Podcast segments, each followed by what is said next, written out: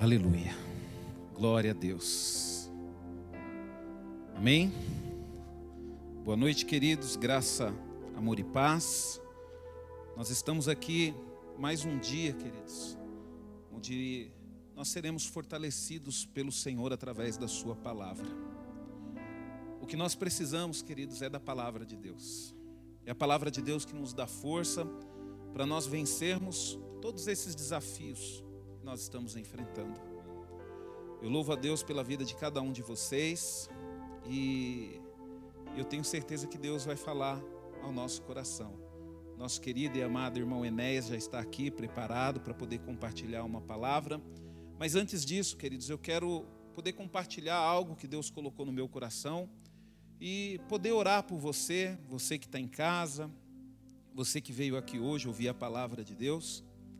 A palavra de Deus, queridos, em Jeremias, capítulo 18, diz assim: Palavra que foi dita a Jeremias da parte do Senhor: Levanta-se e desça à casa do oleiro, e lá você ouvirá as minhas palavras.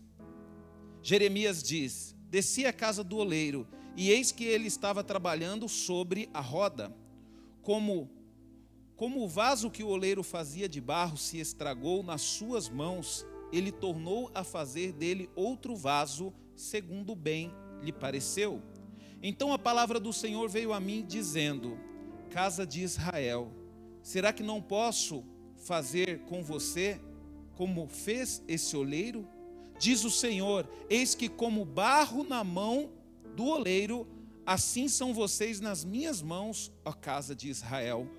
No momento em que eu falar a respeito de uma nação ou de um reino para arrancar, derrubar e destruir, se essa nação se converter da maldade contra a qual eu falei, também eu mudarei de ideia a respeito do mal que pensava fazer-lhes.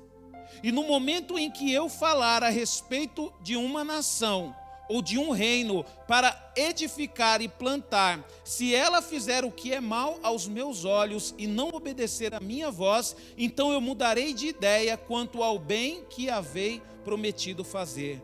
Portanto, fale agora ao povo de Judá e aos moradores de Jerusalém, dizendo: Assim diz o Senhor: Eis que estou forjando uma calamidade e formando um plano contra vocês por isso, converta-se cada um de vocês dos seus caminhos e corrijam as suas condutas e as suas ações. Mas eles dizem: não, é inútil, porque seguiremos os nossos planos e cada um fará segundo a dureza do seu coração maligno. Queridos, o coração do homem é tão maligno, queridos, que o homem ele perde a noção de que Deus está no controle de tudo. O coração do homem é tão maligno que o homem perde a noção que Deus é o, é, é, é o único que é capaz de nos fazer, de nos destruir, de nos consertar, de colocar bênção sobre as nossas vidas, de colocar maldição sobre as nossas vidas. Queridos, está tudo nas mãos de Deus. E às vezes, quando a gente olha para uma nação corrompida, queridos, a gente olha e fala: Poxa, será que essas pessoas não sabem o quanto Deus é poderoso? O quanto Deus é maravilhoso? Deus ele escolheu a nação de Israel, ele abençoou a nação de Israel, ele prosperou a nação de Israel, mas a nação de Israel se afastou do Senhor. E o que que o Senhor fez, queridos? O Senhor destruiu a nação de Israel. Fez com que o povo que ele libertou do Egito se tornasse escravos. Quantas pessoas nos dias de hoje, queridos, que Deus libertou do mundo de escravidão, que Deus libertou da humilhação, mas mesmo assim, queridos, ainda prefere ficar preso nos seus maus caminhos e cada vez mais vão se tornando escravos desse mundo e do diabo. Queridos, Deus, Ele é o único que tem poder para nos proteger, para nos abençoar, para nos amaldiçoar e para nos livrarmos de todo o mal. O Rafael falou uma coisa interessante aqui. Deus ele só tocou, Satanás só tocou na vida de Jó porque Deus autorizou é que está a sua vida? A sua vida está nas mãos de Deus? Ou sua vida está nas mãos do diabo?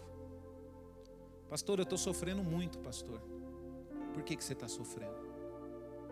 Coloque as suas vidas na mão de Deus, amém?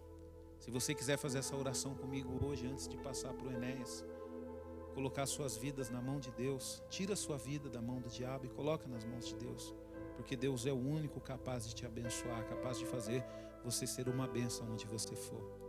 Senhor, em nome de Jesus, Pai, nós te agradecemos, ó Deus, e te louvamos, ó Pai, por tudo que o Senhor tem feito, ó Deus. Que o Senhor venha falar, Senhor, aos nossos corações, Senhor, neste dia de hoje, ó Pai. Que o Senhor possa usar, Senhor, o teu filho, Senhor, que irá pregar a tua palavra, Senhor, para falar conosco, ó Pai. Senhor, capacita o Senhor através do teu Espírito Santo, Pai. E nos dê ouvido, Senhor, para ouvirmos aquilo que o Senhor tem para falar conosco, ó Pai. Muito obrigado, ó Deus, pela tua palavra, Senhor. Obrigado, ó Deus, por tudo que o Senhor tem feito, Senhor, e tem falado, Senhor, no nosso meio, Pai. Senhor, eu repreendo todo o mal, Senhor, todo espírito satânico, Senhor, que tenta contra as nossas vidas, ó Pai, que tenta contra a nossa comunidade, Senhor, em nome de Jesus, Pai, porque o Senhor está no controle de tudo, ó Pai. Que o Senhor possa, Senhor, fazer com que, Senhor, a nossa vida, Senhor, venha ser clara como a luz do dia, Senhor. Senhor, eu te peço, Senhor, que nada, Senhor, na nossa comunidade núclea, Senhor, nada venha ficar em oculto, Senhor, mas tudo, Senhor, possa ser revelado na luz, ó Pai, porque nós somos luz, Senhor, e na luz é necessário que andemos, ó Pai. Obrigado, ó Deus, pelo teu imenso amor, Senhor, para comigo, para com a minha família, Senhor, e para com cada um dos meus irmãos, ó Pai, em nome de Jesus. Amém.